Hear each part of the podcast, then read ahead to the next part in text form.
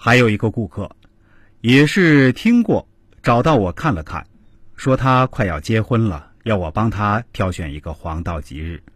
我要了他们俩的相片，一看就说：“兄弟，你这婚绝对是结不成的。”他一脸愕然的问道：“为什么？”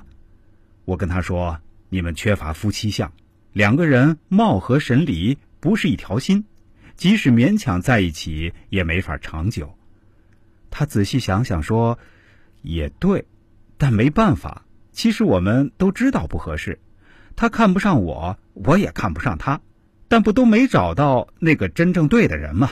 所以就都将就了一下。哥，你还是给我选个日子吧，这婚事儿还是要办的。不必选，选了也没用。我对他说：‘你就不必浪费这几百块了。’哥，那你认为？”如果不能在一起的话，是他背叛我，还是我背叛他呢？那顾客继续追问道。绝对绝对是他背叛你，我回答说。他这个人对感情不负责任，说的难听点是水性杨花的主。果然，没过了两个月，那顾客就联系到我说：“哥，果然被你说中了，那娘们真不是个什么好鸟。”他跟着别人跑了。哦，这么快？我表示自己算到了结局，但没有算到过程。是啊，据说对方还是个富二代。放心吧，他和那什么富二代也不会有什么结局。我告诉他说，那女孩的面相真的非常一般，虽然长得有几分姿色，但绝对没有嫁入豪门的命。你就等着看好戏吧。好戏还在后头呢，那男的应该只是玩玩他罢了。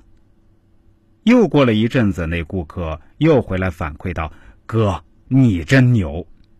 怎么了？”我问道：“他跟那富二代分手了吗？”“什么富二代？那家伙是个冒牌货，蒙他的。”那顾客说：“他就是个笨蛋，被人耍了，还在给人数钱。”嗯。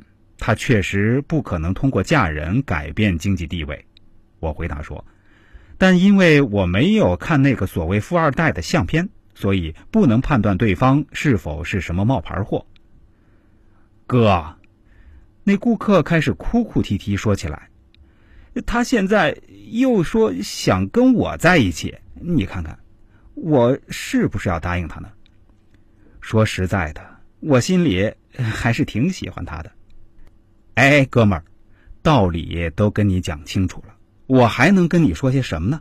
只能用“极品”这个词儿来形容你了。明知道此路不通，却还是一个劲儿的往火坑里跳。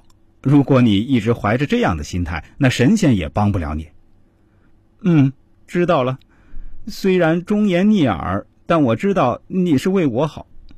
那顾客沉思了一会儿，说：“我们确实不合适，还是长痛不如短痛。”来个彻底断了来往吧。是的，恭喜你做了正确的决定。我回答说：“希望以后不要反反复复藕断丝连了。你们注定只是两段不完整的圆弧，无论怎么努力都没法拼凑出一个完美的圆形。你不会认为我是在给你洗脑吧？不会的，哥，你放心吧。”那顾客回答说：“再说了。”人生中的洗脑也分很多种，有积极的和消极的。我们从小到大成长的过程，不就是个洗脑的过程吗？被自己的父母洗脑，被学校的老师洗脑，被社会上的朋友洗脑。如果没有被洗过脑，那岂不是个白痴吗？你这么想，我非常欣慰，朋友。希望你将来成为一个幸福的人，找到真正属于自己的那份真爱。我回答说。